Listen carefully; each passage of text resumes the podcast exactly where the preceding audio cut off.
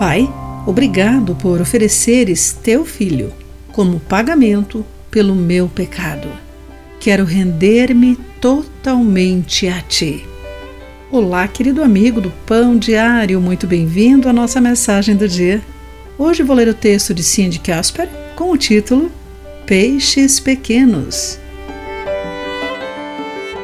Um casal britânico que morou na África Ocidental por muitos anos desenvolveu grande amizade com um homem da cidade e muitas vezes compartilhou o amor de Jesus e a história da salvação com ele. No entanto, este amigo relutava em abandonar sua fidelidade a outra religião, mesmo tendo reconhecido que a fé em Cristo era a maior verdade.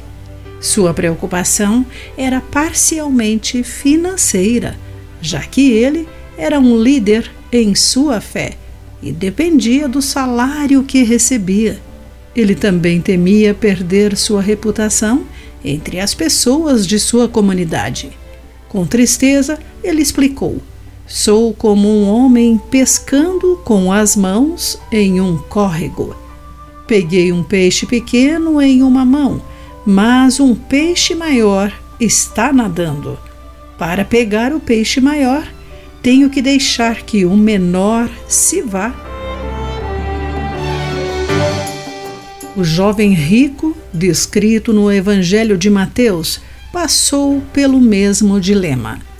Quando ele se aproximou de Jesus, perguntou: Mestre, que boas ações devo fazer para obter a vida eterna? O jovem parecia sincero, mas não queria entregar totalmente sua vida a Jesus. Ele era rico, não só financeiramente, mas também em seu orgulho, por ser seguidor das leis. Embora desejasse a vida eterna, ele amava outra coisa ainda mais e rejeitou as palavras de Cristo.